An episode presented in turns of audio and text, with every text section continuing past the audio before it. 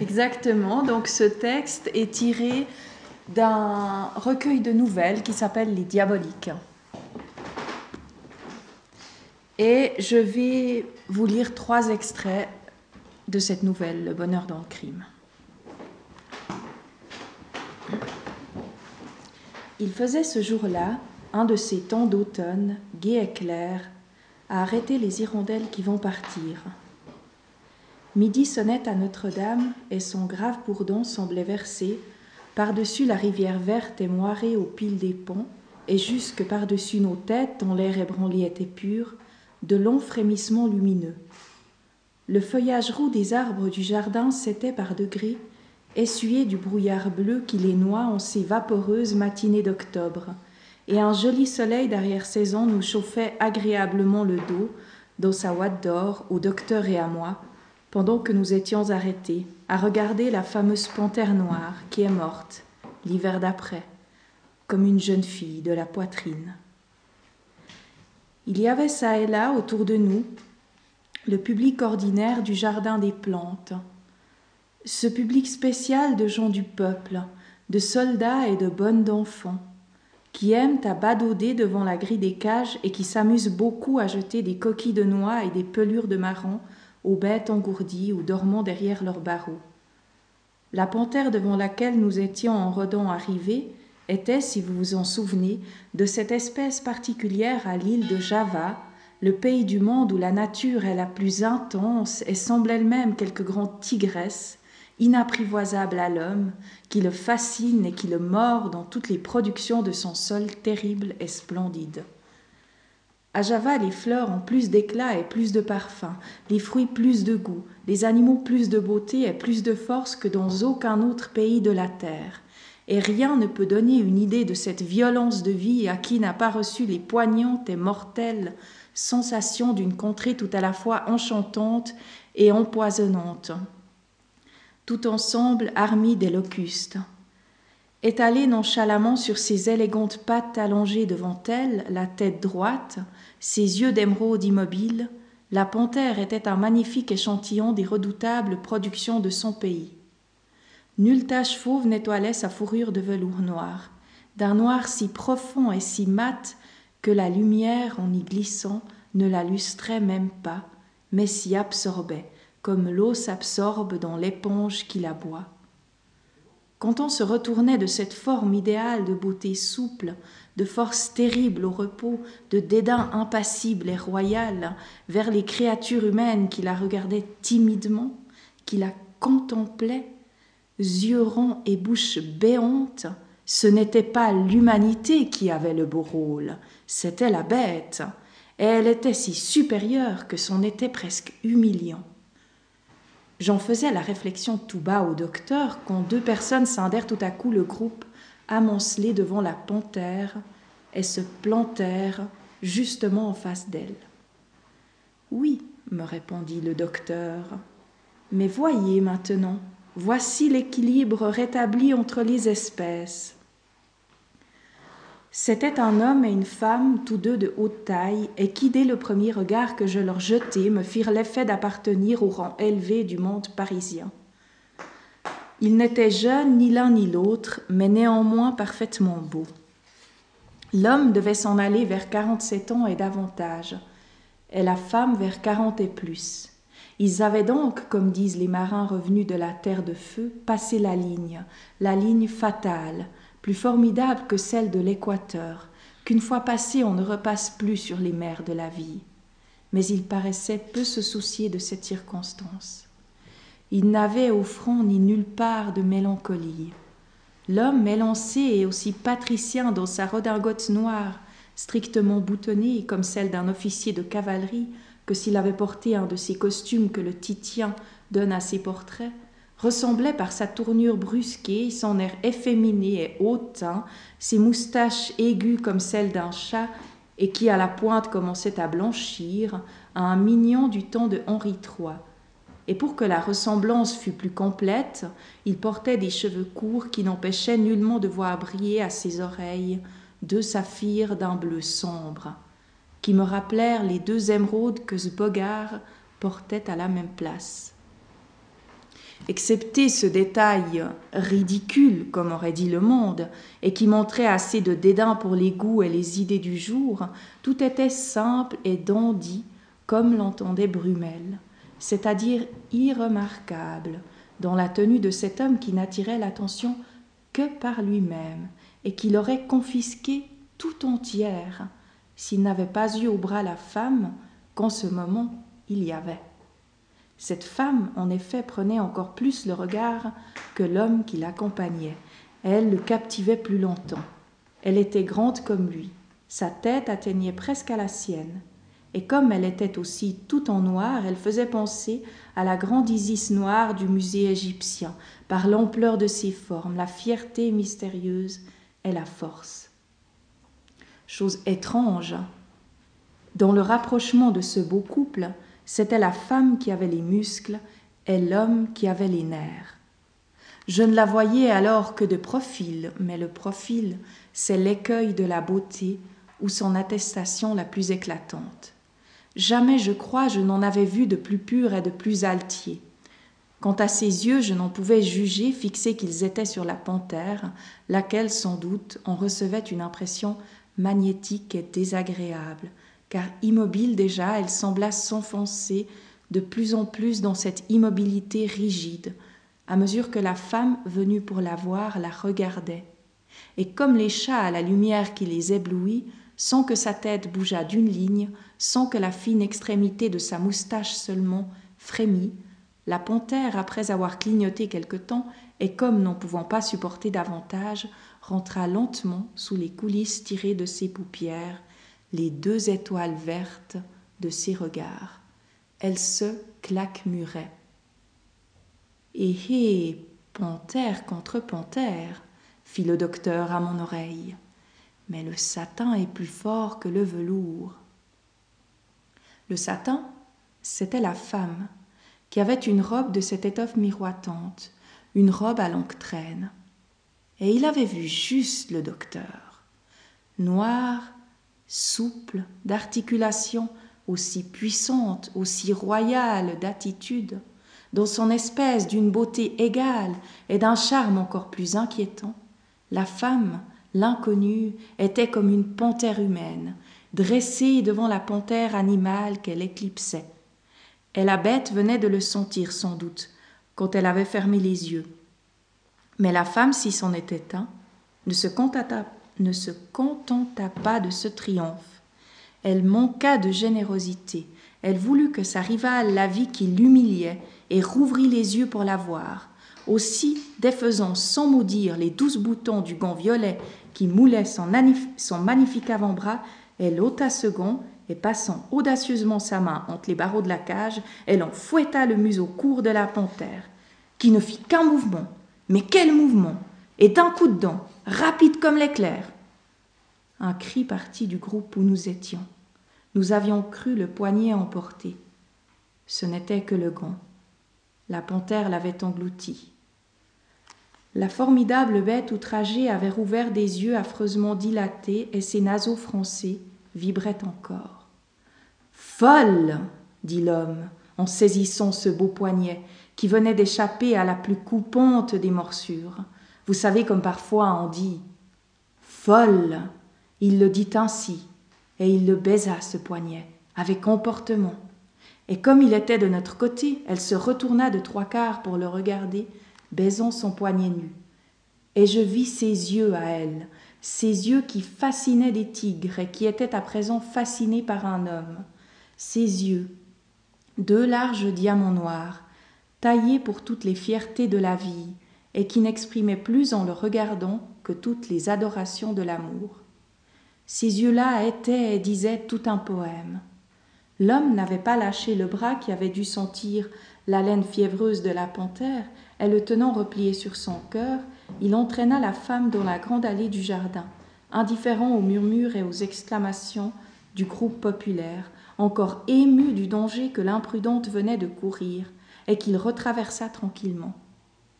Ils passèrent auprès de nous, le docteur et moi, mais leurs visages tournés l'un vers l'autre, se serrant flanc contre flanc, comme s'ils avaient voulu se pénétrer, entrer, lui dans elle, elle dans lui, et ne faire qu'un seul corps à eux deux, en ne regardant rien qu'eux-mêmes. C'étaient, aurait-on cru les voir ainsi passer, des créatures supérieures, qui n'apercevaient pas même à leurs orteils la terre sur laquelle ils marchaient, et qui traversaient le monde dans leurs nuages, comme dans Homère les immortels. De telles choses sont rares à Paris, et pour cette raison, nous restâmes à le voir filer ce maître couple, la femme étalant sa traîne noire dans la poussière du jardin, comme un pont, dédaigneux jusque de son plumage. Ils étaient superbes en s'éloignant ainsi, sous les rayons du soleil de midi, dans la majesté de leur entrelacement, ces deux êtres. Et voilà comme ils regagnèrent l'entrée de la grille du jardin et remontèrent dans un coupé, étincelant de cuivre et d'attelage, qui les attendait. Ils oublient l'univers, fis-je au docteur, qui comprit ma pensée. Ah Ils sont soucis bien de l'univers, répondit-il de, de sa voix mordante. Ils ne voient rien du tout dans la création, et ce qui est bien plus fort, ils passent même auprès de leur médecin sans le voir. Quoi c'est vous, docteur m'écriai-je.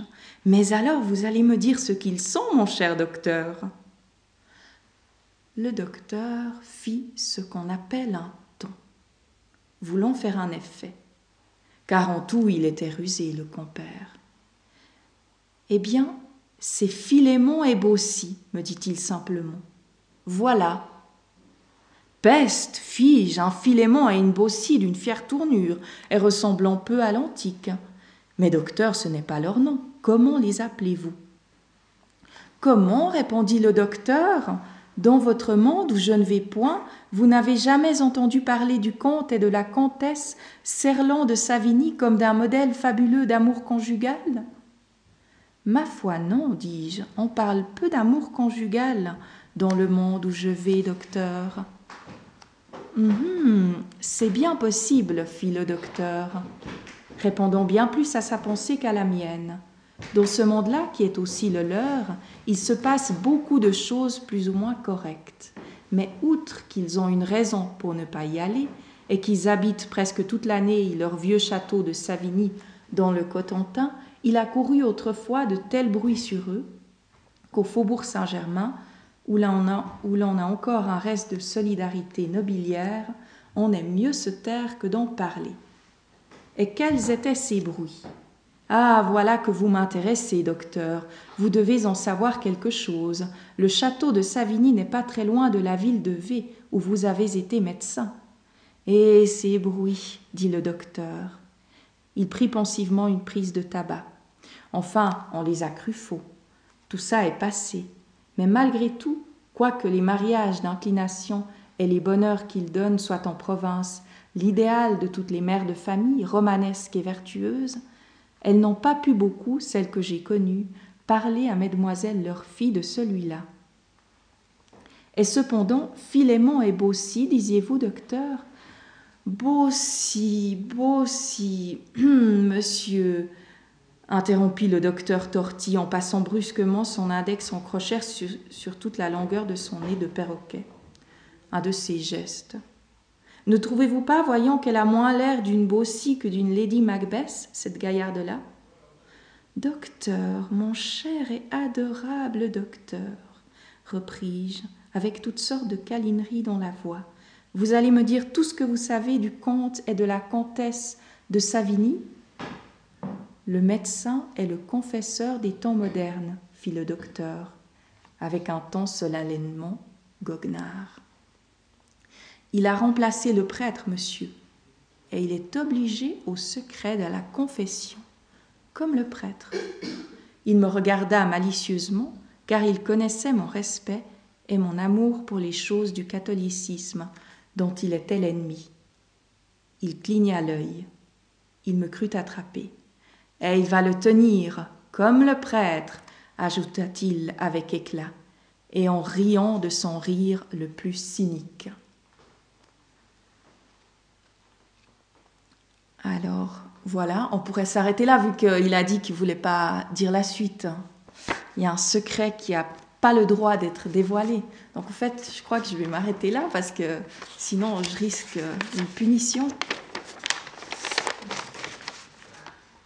Alors voilà, bon, je vais vous faire un petit commentaire. Je vais passer au deuxième passage, mais je vais vous faire un petit commentaire parce que je, on va faire un saut en arrière d'une vingtaine d'années. Et on va retrouver euh, cette femme dont je viens de vous parler, Haute Claire,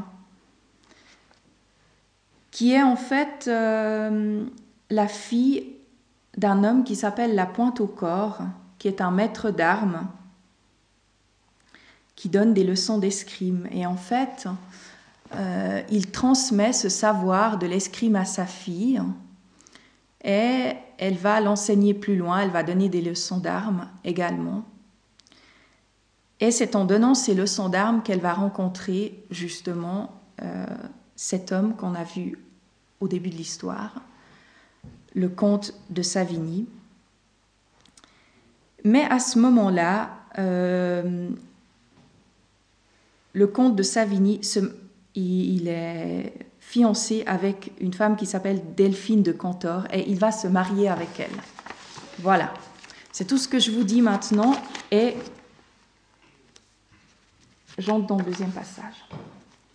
Mademoiselle Haute-Claire Stassin a disparu. Elle avait disparu. Pourquoi? Comment? Où était-elle allée? On ne savait.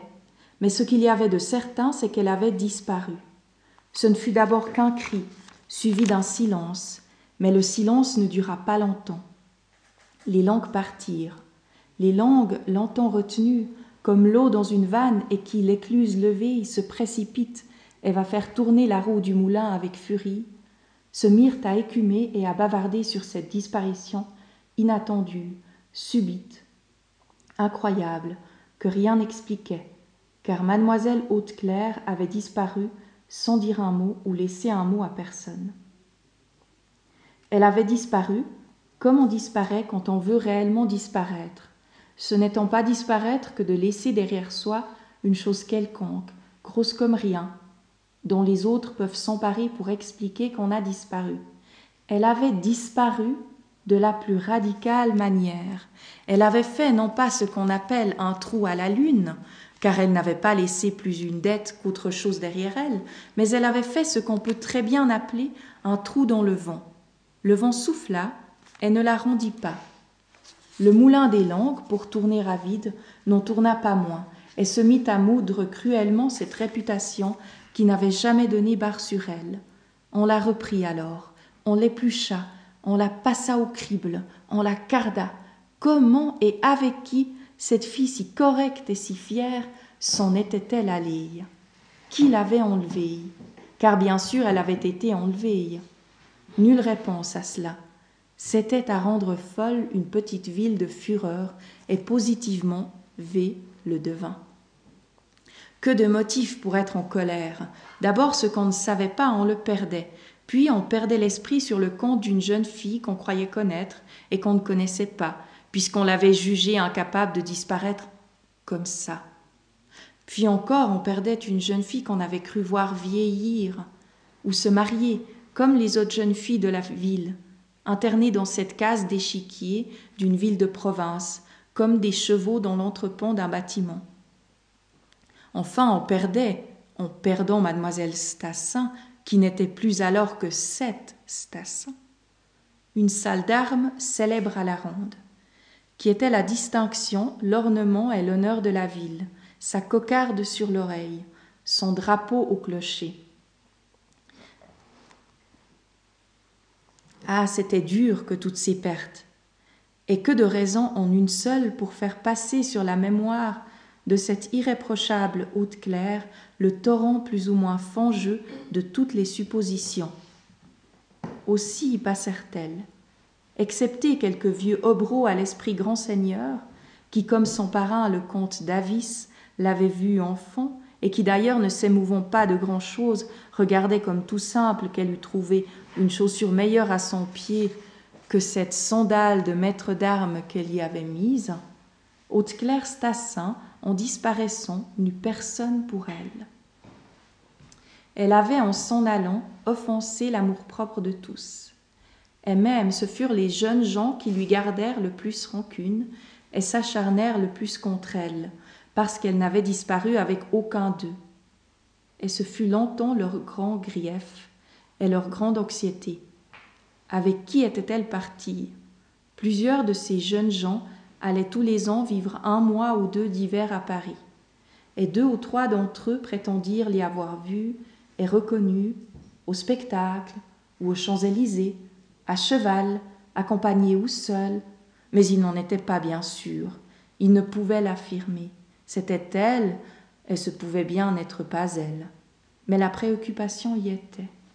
Tous, ils ne pouvaient s'empêcher de penser à cette fille, qu'ils avaient admirée et qui, en disparaissant, avait mis en deuil cette ville d'épée dont elle était la grande artiste, la diva spéciale, le rayon.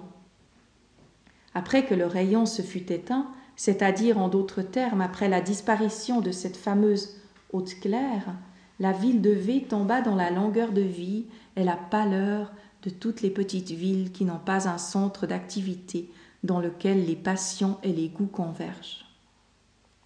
L'amour des armes s'y affaiblit. Animée naguère par toute cette martiale jeunesse, la ville de V devint triste. Les jeunes gens qui, quand ils habitaient leur château, venaient tous les jours ferrailler, échangèrent le fleuret pour le fusil. Ils se firent chasseurs et restèrent sur leurs terres ou dans leurs bois. Le comte de Savigny comme tous les autres. Il vint de moins en moins à V, et si je l'y rencontrai quelquefois, ce fut dans la famille de sa femme, dont j'étais le médecin.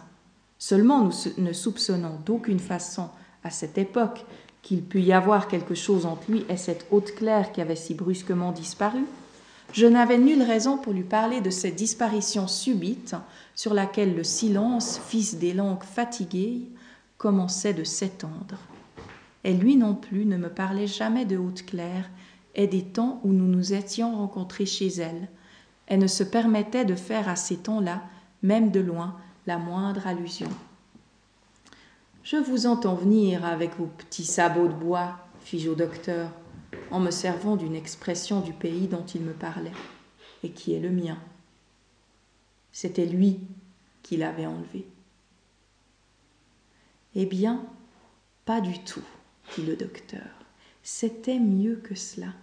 Vous ne vous douteriez jamais de ce que c'était. Outre qu'en province, surtout, un enlèvement n'est pas chose facile au point de vue du secret, le comte de Savigny, depuis son mariage, n'avait pas bougé de son château de Savigny.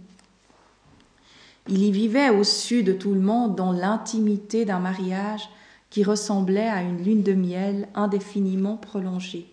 Et comme tout se cite et se cote en province, on le citait et on le cotait, Savigny, comme un de ces maris qu'il faut brûler, tant ils sont rares, plaisanterie de province, pour en jeter la cendre sur les autres.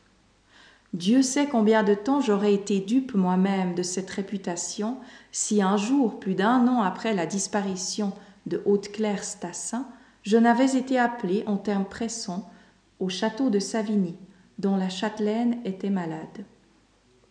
Je partis immédiatement et dès mon arrivée, je fus introduit auprès de la comtesse, qui était effectivement très souffrante d'un mal vague et compliqué, plus dangereux qu'une maladie sévèrement caractérisée.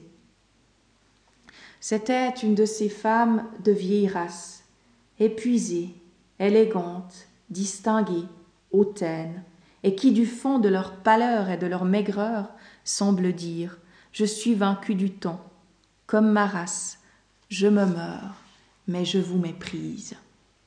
Et le diable m'emporte, tout plébéien que je suis, et quoique ce soit peu philosophique, je ne puis m'empêcher de trouver cela beau. La comtesse s'était couchée sur un lit de repos, dans une espèce de parloir à poutrelles noires et à murs blancs, très vaste, très élevé, et orné de choses d'art ancien qui faisaient le plus grand honneur au goût des comtes de Savigny. Une seule lampe éclairait cette grande pièce, et sa lumière, rendue plus mystérieuse par l'abat-jour vert qui la voilait, tombait sur le visage de la comtesse, aux pommettes incendiées par la fièvre. Il y avait quelques jours déjà qu'elle était malade, et Savigny, pour la veiller mieux, avait fait dresser un petit lit dans le parloir, auprès du lit de sa bien-aimée moitié. C'est quand la fièvre, plus tenace que tous ses soins, avait montré un acharnement sur lequel il ne comptait pas, qu'il avait pris le parti de m'envoyer chercher. Il était là, le dos au feu, debout, l'air sombre et inquiet, à me faire croire qu'il aimait passionnément sa femme et qu'il la croyait en danger. Mais l'inquiétude dont son front était chargé n'était pas pour elle, mais pour une autre, que je ne soupçonnais pas au château de Savigny, et dont la vue m'étonna jusqu'à l'éblouissement. C'était Haute-Claire. Diable, voilà qui est osé, dis-je au docteur. Si osé, reprit-il, que je crus rêver en la voyant. La comtesse avait prié son mari de sonner sa femme de chambre, à qui elle avait demandé avant mon arrivée une potion que je venais précisément de lui conseiller. Et quelques secondes après, la porte s'était ouverte. Eulalie, et ma potion dit d'un ton bref la comtesse impatiente. La voici, madame, fit une voix que je crus reconnaître, et qui n'eut pas plutôt frappé mon oreille que je vis émerger de l'ombre qui noyait le pourtour profond du parloir et s'avancer au bord du cercle lumineux tracé par la lampe autour du lit, Haute-Claire Stassin, oui, Haute-Claire elle-même, tenant dans ses belles mains un plateau d'argent sur lequel fumait le bol demandé par la comtesse. C'était à couper la respiration qu'une telle vue. Eulalie. Heureusement, ce nom d'Eulalie prononcé si naturellement me dit tout, et fut comme le coup d'un marteau de glace qui me fit rentrer dans un sang-froid que j'allais perdre, et dans mon attitude passive de médecin et d'observateur. Haute-Claire, devenue Eulalie, est la femme de chambre de la comtesse de Savigny. Son déguisement, si tant est qu'une femme pareille puisse se déguiser, était complet. Elle portait le costume des grisettes de la ville de V, et leur coiffe qui ressemble à un casque, et leur long tire-bouchon de cheveux tombant le long des joues. Ces espèces de tire-bouchons que les prédicateurs appelaient dans ce temps-là des serpents, pour en dégoûter les jolies filles, sans avoir jamais pu y parvenir. Elle était là-dessous d'une beauté pleine de réserve et d'une noblesse, Dieu baissé, qui prouvait qu'elles font bien tout ce qu'elles veulent de leur satanique corps, ces couleuvres de femelles, quand elles ont le plus petit intérêt à cela. M'étant rattrapé du reste et sûr de moi-même comme un homme qui venait de se mordre la langue pour ne pas laisser échapper un cri de surprise, j'eus cependant la petite faiblesse de vouloir lui montrer à cette fille audacieuse que je la reconnaissais. Et pendant que la comtesse buvait sa potion, le front dans son bol, je l'eus planté à elle mes deux yeux dans ses yeux, comme si j'y avais enfoncé deux pattes fiches. Mais ses yeux, de biche pour la douceur, ce soir-là, furent plus fermes que ceux de la panthère, qu'elle vient, il n'y a qu'un moment, de faire baisser. Elle ne sourcilla pas. Un petit tremblement, presque imperceptible, avait seulement passé dans les mains qui tenaient le plateau. La comtesse buvait très lentement, et quand elle eut fini, C'est bien, dit-elle, remportez cela. Et Haute-Claire Eulalie se retourna avec cette tournure que j'aurais reconnue entre les vingt mille tournures des filles d'Assuérus. Elle remporta le plateau.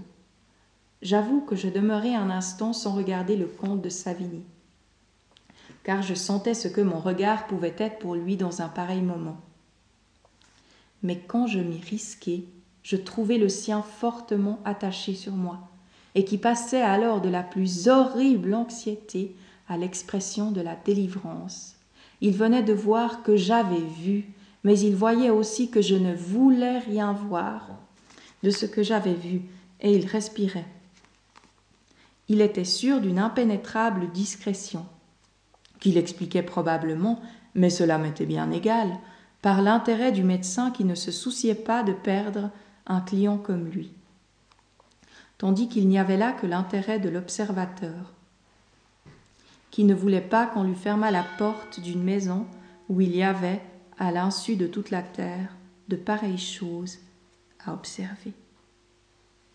Voilà, alors là j'arrive au troisième et dernier passage.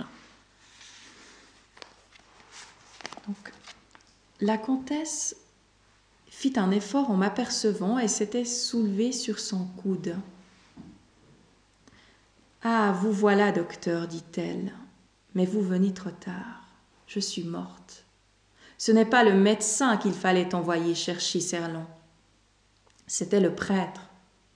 Allez, donnez des ordres pour qu'il vienne, et que tout le monde me laisse seule deux minutes avec le docteur. Je le veux. Elle dit ce je le veux comme je ne le lui avais jamais entendu dire, comme une femme qui avait ce front et ce menton dont je vous ai parlé. Même moi, dit Savigny faiblement. Même vous, fit-elle, et elle ajouta, presque caressante. Vous savez, mon ami, que les femmes ont surtout des pudeurs pour ceux qu'elles aiment. À peine fut-il sorti qu'un atroce changement se produisit en elle. De douce, elle devint fauve. Docteur, dit-elle d'une voix haineuse, ce n'est pas un accident que ma mort, c'est un crime. Serlan aime Eulalie et elle m'a empoisonné. Je ne vous ai pas cru quand vous m'avez dit que cette fille était trop belle pour une femme de chambre. J'ai eu tort. Il aime cette scélérate, cette exécrable fille qui m'a tuée. Il est plus coupable qu'elle puisqu'il l'aime et qu'il m'a trahi pour elle. Depuis quelques jours, les regards qui se jetaient des deux côtés de mon lit m'ont bien averti, et encore plus le goût horrible de cette encre avec laquelle ils m'ont empoisonné. Mais j'ai tout bu, j'ai tout pris, malgré cet affreux goût, parce que j'étais bien aise de mourir. Ne me parlez pas de contrepoison. Je ne veux d'aucun de vos remèdes. Je veux mourir. Alors, pourquoi m'avez-vous fait venir, madame la comtesse? Eh bien, voici pourquoi reprit-elle haletante. C'est pour vous dire qu'ils m'ont empoisonné, et pour que vous me donniez votre parole d'honneur de le cacher. Tout ceci va faire un éclat terrible. Il ne le faut pas. Vous êtes mon médecin, et on vous croira, vous, quand vous parlerez de cette méprise qu'ils ont inventée, quand vous direz que même je ne serais pas morte, que j'aurais pu être sauvée si depuis longtemps ma santé n'avait été perdue. Voilà ce qu'il faut me jurer, docteur. Et comme je ne répondais pas, elle vit ce qui s'élevait en moi. Je pensais qu'elle aimait son mari au point de vouloir le sauver. C'était l'idée qui m'était venue, l'idée naturelle et vulgaire, car il est des femmes tellement pétries pour l'amour et ses abnégations qu'elles ne rendent pas le coup dont elles meurent. Mais la comtesse de Savigny ne m'avait jamais produit l'effet d'être une de ces femmes-là. Ah, ce n'est pas ce que vous croyez qui me fait vous demander de me jurer cela, docteur. Oh non, je hais trop Serlon en ce moment pour ne pas, malgré sa trahison, l'aimer encore. Mais je ne suis pas si lâche que de lui pardonner. Je m'en irai de cette vie, jalouse de lui et implacable. Mais il ne s'agit pas de Serlon, docteur, reprit-elle avec énergie, en me découvrant tout un côté de son caractère que j'avais entrevu, mais que je n'avais pas pénétré dans ce qu'il avait de plus profond. Il s'agit du comte de Savigny. Je ne veux pas, quand je serai morte, que le comte de Savigny passe pour l'assassin de sa femme. Je ne veux pas qu'on le traîne en cour d'assises, qu'on l'accuse de complicité avec une servante adultère et empoisonneuse. Je ne veux pas que cette tache reste sur ce nom de Savigny que j'ai porté. Oh, s'il ne s'agissait que de lui, il est digne de tous les échafauds, mais lui, je lui mangerai le cœur. Mais il s'agit de nous tous, les gens comme il faut du pays. Si nous étions encore ce que nous devrions être, j'aurais fait jeter cette Eulalie dans une des oubliettes du château de Savigny, et il n'en aurait plus été question jamais. Mais à présent, nous ne sommes plus les maîtres chez nous. Nous n'avons plus notre justice expéditive et muette, et je ne veux pour rien des scandales et des publicités de la vôtre, docteur. Et j'aime mieux les laisser dans les bras l'un de l'autre, heureux et délivrés de moi, et mourir enragé comme je meurs, que de penser, en mourant, que la noblesse de V aurait l'ignominie de compter un empoisonneur dans ses rangs. Elle parlait avec une vibration inouïe. Malgré les tremblements saccadés de sa mâchoire, qui claquait à briser ses dents. Je la reconnaissais, mais je la prenais encore. C'était bien la fille noble qui n'était que cela, la fille noble plus forte en mourant que la femme jalouse. Elle mourait bien comme une fille de V, la dernière ville noble de France. Et touché de cela plus peut-être que je n'aurais dû l'être, je lui promis et je lui jurai, si je ne la sauvais pas, de faire ce qu'elle me demandait. Et je l'ai fait, mon cher. Je ne la sauvai pas. Je ne pus pas la sauver. Elle refusa obstinément tout remède.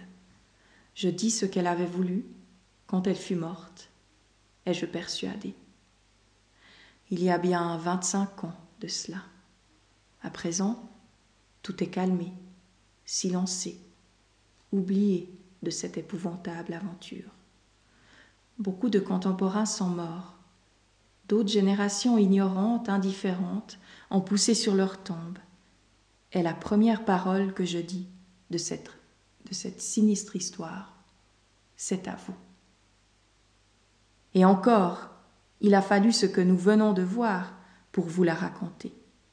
Il a fallu ces deux êtres, immuablement beaux malgré le temps, immuablement heureux malgré leurs crimes, puissants, passionnés, absorbés en eux, passant aussi superbement dans la vie que dans ce jardin, semblables à deux de ces anges d'autel qui s'enlèvent, unis dans l'ombre d'or de leurs quatre ailes.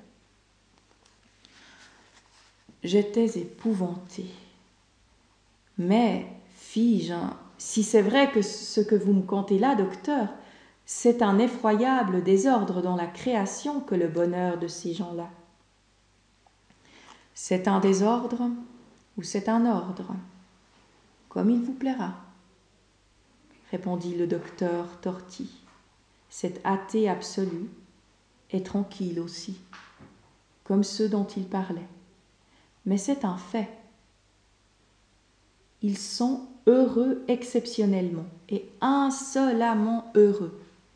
Je suis bien vieux et j'ai vu dans ma vie bien des bonheurs qui n'ont pas duré, mais je n'ai vu que celui-là qui fut aussi profond et qui dure toujours.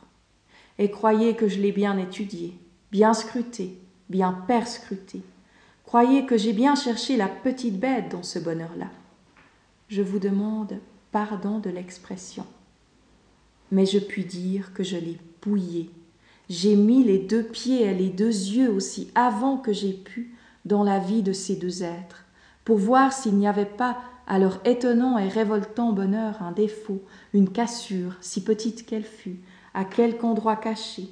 Mais je n'ai jamais rien trouvé qu'une félicité à faire envie, et qui serait une excellente et triomphante plaisanterie du diable contre Dieu s'il y avait un Dieu et un diable. Après la mort de la comtesse, je demeurai, comme vous le pensez bien, en bons termes avec Savigny. Puisque j'avais fait tant que de prêter l'appui de mon affirmation à la fable imaginée par eux pour expliquer l'empoisonnement, ils n'avaient pas d'intérêt à m'écarter. Et moi, j'en avais un très grand à connaître ce qui allait suivre, ce qu'ils allaient faire, ce qu'ils allaient devenir. J'étais horripilé, mais je bravais mes horripilations. Ce qui suivit, ce fut d'abord le deuil de Savigny, lequel dura les deux ans d'usage, et que Savigny porta de manière à confirmer l'idée publique qu'il était le plus excellent des maris, passé, présent et futur. Pendant ces deux ans, il ne vit absolument personne. Il s'enterra dans son château avec une telle rigueur de solitude que personne ne sut qu'il avait gardé à Savigny Eulalie, la cause involontaire de la mort de la comtesse, et qu'il aurait dû, par convenance seule, mettre à la porte, même dans la certitude de son innocence. Cette imprudence de garder chez soi une telle fille après une telle catastrophe me prouvait la passion insensée que j'avais toujours soupçonnée dans Serlan.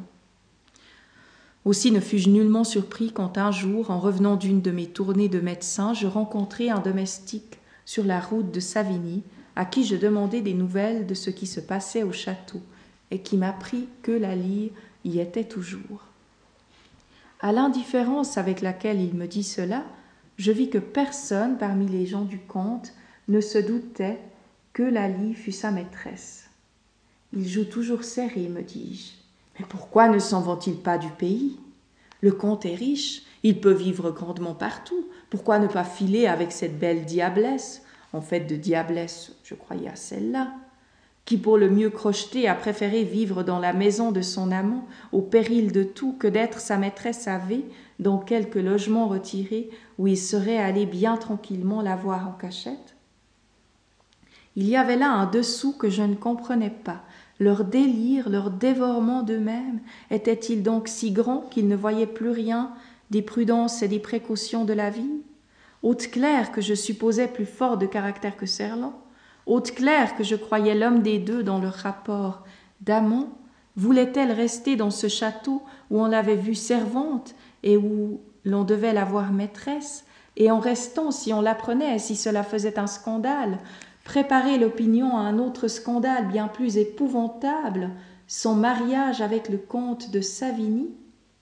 Cette idée ne m'était pas venue à moi, si elle lui était venue à elle en cet instant de mon histoire. Haute-Claire Stassin, fille de ce vieux pilier de salle d'armes, la pointe au corps, que nous avions tous vu avait donner des leçons et se fondre à fond en pantalon collant, comtesse de Savigny, allons donc. Qui aurait cru à ce renversement, à cette fin du monde? Oh par Dieu, je croyais très bien pour ma part in petto que le concubinage continuerait d'aller son train entre ces deux fiers animaux qui avaient au premier coup d'œil reconnu qu'ils étaient de la même espèce et qui avaient osé l'adultère sous les yeux même de la comtesse. Mais le mariage, le mariage, effrontément accompli au nez de Dieu et des hommes, mais ce défi jeté à l'opinion de toute une contrée outragée dans ses sentiments et dans ses mœurs, j'en étais d'honneur à mille lieues. Et si loin que quand, au bout des deux ans du deuil de Serlan, la chose se fit brusquement, le coup de foudre de la surprise me tomba sur la tête, comme si j'avais été un de ces imbéciles qui ne s'attendent jamais à rien de ce qui arrive, et qui, dans le pays, se mirent alors à pioler comme les chiens, fouettés dans la nuit, piolent au carrefour. Du reste, en ces deux ans du deuil de Serlan, si strictement observé, et qui fut, quand on en vit la fin, si furieusement taxé d'hypocrisie et de bassesse, je n'allais pas beaucoup au château de Savigny. Qui serais-je allé faire? On s'y portait très bien, et jusqu'au moment peu éloigné peut-être où l'on m'enverrait chercher nuitamment pour quelque accouchement qu'il faudrait bien cacher encore, on n'y avait pas besoin de mes services. Néanmoins, entre-temps, je risquais une visite au comte, politesse doublée de curiosité éternelle. Serlan me recevait ici ou là, selon l'occurrence et où il était quand j'arrivais. Il n'avait pas le moindre embarras avec moi. Il avait repris sa bienveillance. Il était grave. J'avais déjà remarqué que les êtres heureux sont graves. Ils portent en eux attentivement leur cœur, comme un verre plein, que le moindre mouvement peut faire déborder ou briser. Malgré sa gravité et ses vêtements noirs, Serlon avait dans les yeux l'incoercible expression d'une immense félicité, ce n'était plus l'expression du soulagement et de la délivrance qui y brillait, comme le jour où, chez sa femme, il s'était aperçu que je reconnaissais Haute-Claire, mais que j'avais pris le parti de ne pas la reconnaître. Non, parbleu, c'était bel et bien du bonheur. Quoi qu'en ces visites cérémonieuses et rapides, nous ne nous entretincions que de choses superficielles et extérieures, la voix du comte de Savigny, pour les dire, n'était pas la même voix qu'au temps de sa femme. Elle révélait à présent par la plénitude presque chaude de ses intonations qu'il avait peine à contenir des sentiments qui ne demandaient qu'à lui sortir de la poitrine. Quant à Haute-Claire, toujours Eulalie et au château, ainsi que me l'avait dit le domestique, je fus assez longtemps sans la rencontrer. Elle n'était plus quand je passais dans le corridor où elle se tenait du temps de la comtesse, travaillant dans son embrasure. Et pourtant la pile de linge à la même place et les ciseaux et l'étui et le dé sur le bord de la fenêtre disaient qu'elle devait toujours travailler là, sur cette chaise vide et tiède peut-être, qu'elle avait quittée, m'entendant venir. Vous vous rappelez que j'avais la fatuité de croire qu'elle redoutait la pénétration de mon regard. Mais à présent, elle n'avait plus à la craindre. Elle ignorait que j'eusse reçu la terrible confidence de la comtesse. Avec la nature audacieuse et altière que je lui connaissais, elle devait même être contente de pouvoir braver la sagacité qu'il avait devinée. Et de fait, ce que je présumais était la vérité, car le jour où je la rencontrai enfin, elle avait son bonheur écrit sur son front d'une si radieuse manière qu'en y répondant toute la bouteille d'encre double avec laquelle elle avait empoisonné la comtesse, on n'aurait pas pu l'effacer. C'est dans le grand escalier du château que je la rencontrai cette première fois. Elle le descendait et je le montais. Elle le descendait un peu vite, mais quand elle me vit, elle ralentit son mouvement, tenant sans doute à me montrer fastueusement son visage, et à me mettre bien au fond des yeux ces yeux qui peuvent faire fermer ceux des panthères, mais qui ne firent pas fermer les miens. En descendant les marches de son escalier, ses jupes flottant en arrière sous les souffles d'un mouvement rapide, elle semblait descendre du ciel. Elle était sublime d'air heureux. Ah. Son air était à quinze mille lieues au-dessus de l'air de Serlon. Je n'en passais pas moins sans lui donner signe de politesse, car si Louis XIV saluait les femmes de chambre dans les escaliers, ce n'étaient pas des empoisonneuses. Femme de chambre, elle l'était encore ce jour-là, de tenue, de mise, de tablier blanc. Mais l'air heureux de la plus triomphante et despotique maîtresse avait remplacé l'impassibilité de l'esclave. Cet air-là ne l'a point quitté. Je viens de le revoir, et vous avez pu en juger. Il est plus frappant que la beauté même du visage sur lequel il resplendit. Cet air surhumain de la fierté dans l'amour heureux qu'elle a dû donner à Serlan, qui d'abord lui ne l'avait pas. Elle continue, après vingt ans, de l'avoir encore, et je ne l'ai vue ni diminuer, ni se voiler un instant sur la face de ces deux étranges privilégiés de la vie. C'est par cet air-là qu'ils ont toujours répondu victorieusement à tout. À l'abandon, aux mauvais propos, au mépris de l'opinion indignée, et qu'ils ont fait croire à qui les rencontre que le crime dont ils ont été accusés quelques jours n'était qu'une atroce calomnie.